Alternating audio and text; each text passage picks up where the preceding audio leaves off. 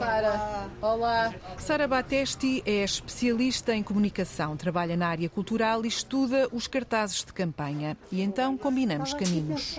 Do Saldanha até ao Campo Grande, um eixo que reúne todas as, as vozes, inclusive dos mais pequenos. Vamos lá então. Mas até lá temos uma paragem. Por Alameda. Onde há vários cartazes. O primeiro a aparecer é um cartaz da Iniciativa Liberal. Vários trabalhadores com o punho no ar. Nos países liberais, os trabalhadores ganham mais. Neste largo, ganha importantes leituras, diz Sara Batesti. Um completo jogo, é o ponto de início de todas as, as lutas uh, sindicais. Não é? Já o cartaz do Chega, aqui mesmo ao lado, está vandalizado, foi queimado, É, mas o partido optou por hum, mantê-lo assim. Decidiu deixar este testemunho para tirar partido. Quase todos os cartazes do Chega, diz Sara Batesti, mostram uma grande eficácia na mensagem. Dirige a sua comunicação para os revoltados e, nesse sentido, é muito eficaz. Do outro lado da rua, a imagem de Paulo Raimundo da coligação CDU. Ele tem um ar eh, gentil, próximo, genuíno. Portanto, este cartaz vai dar um- um- uma frescura. Com a frase é hora.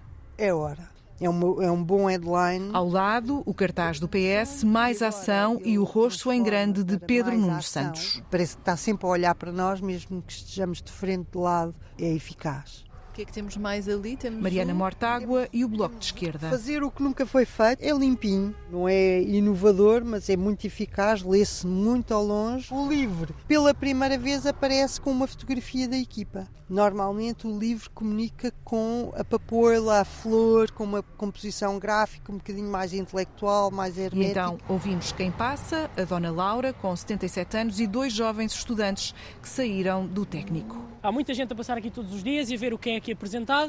Uh, no entanto, eu não vejo uma correlação tão linear. Realmente, hoje em dia, a presença nas redes sociais é mais importante do que.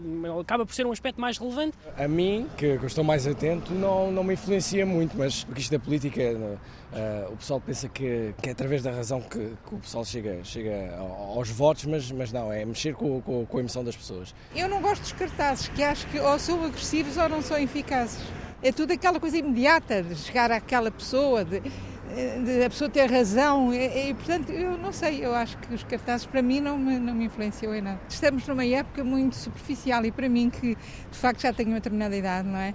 Faz-me uma certa confusão. Mas a época agora é assim, é tudo muito imediato, tudo para comer e deitar fora. De regresso ao carro, com Sara Batesti, que trabalha na área cultural e estuda os cartazes de campanha, ela continua a guiar-nos nesta volta pela cidade. A está a fazer. Sara repara num cartaz da Aliança Democrática, a coligação que junta o PSD, o PP e o PPM. quer criar uma proximidade com o cidadão. Não tinha eh, acontecido anteriormente e, portanto, quer fa- Está escrito, faltam médicos de família, já não dá para continuar. Em resposta a problemas muito particulares. Agora, eu acho que tem um- uma fragilidade em termos de comunicação, é que aquilo podia ser um anúncio do Pingo Doce. Não tem o caráter de uma comunicação política.